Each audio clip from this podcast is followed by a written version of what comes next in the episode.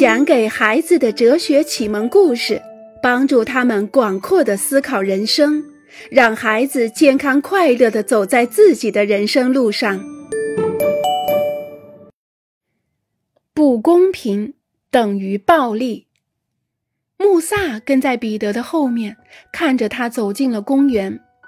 彼得的父亲没有说错，在入口处清清楚楚地写道：“严禁黑人入内。”穆萨还是决定进去。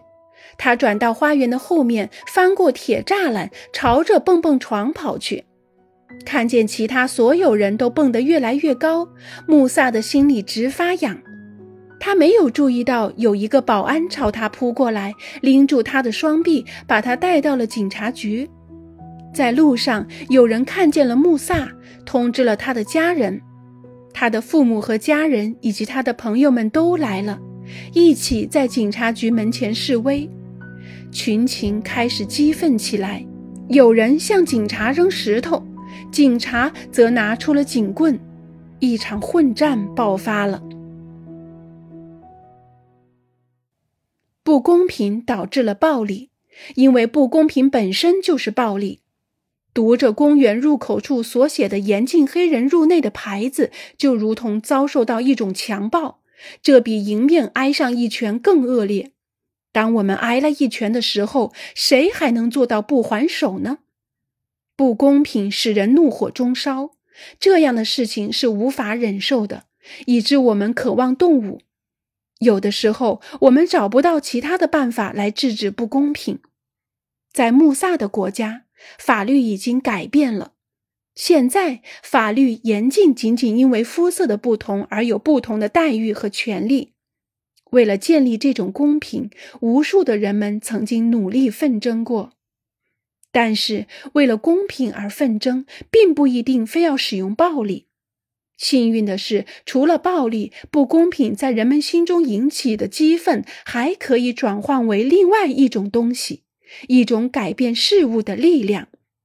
对不公平的反抗，能够产生出一种令人难以置信的力量。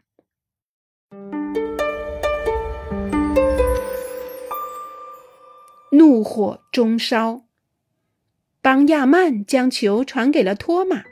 托马提脚劲射，进了。托马他们队的球员们都冲过来拥抱他，但是他们没有听到裁判的哨声。托马的手触到了球，手球进球无效，极端错误，莫名其妙。托马大声叫喊：“我的手根本没有碰到球！”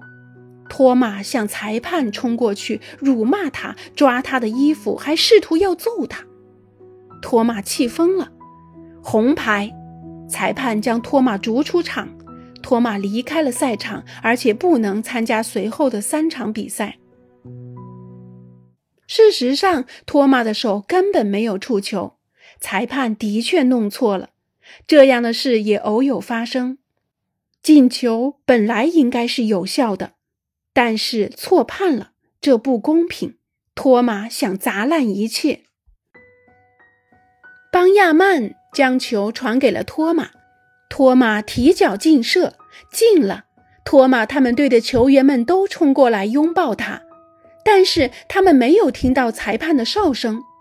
托马的手触到了球，手球进球无效，极端错误，莫名其妙。托马大声叫喊着：“我的手根本没有碰球。”托马躺倒在草坪上。喉咙梗得发紧，愤怒得喘不过气来。教练员不得不把他换下，让另一名球员顶替。这下不公平把托马击垮了，他不再能够集中精力，不再有力量，他精疲力尽，浑身无力，他气得瘫软了。邦亚曼将球传给了托马，托马提脚劲射，进了。托马他们队的球员们都冲过来拥抱他，但是他们没有听到裁判的哨声。托马的手触到了球，手球进球无效，极端错误，莫名其妙。托马大声叫喊：“我的手根本没有碰球！”托马这样告诉裁判，但是站在原地什么也没有做。他感到怒火在心中燃烧。好吧，裁判，我要让你看看，我可以拒绝接受这个进球。那好，你总不能不接受下面的进球吧？托马的身上充满了力量，疲劳不见了，痉挛也消失了，球在他的脚下简直被玩神了。他带球越过对方的一个又一个球员，就在中场结束的前两分钟，用左脚射进了一个精彩绝伦的好球。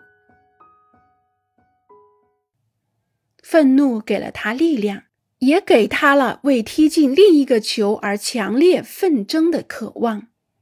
毫无疑问，不公平使我们愤怒，使我们咆哮。然后呢？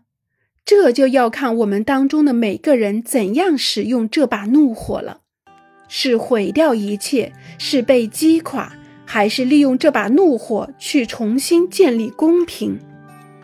好了，亲爱的小家伙们，关于公平与不公平，我们就讲到这儿了。大家是怎么想的呢？欢迎留言，我们一起来探讨吧。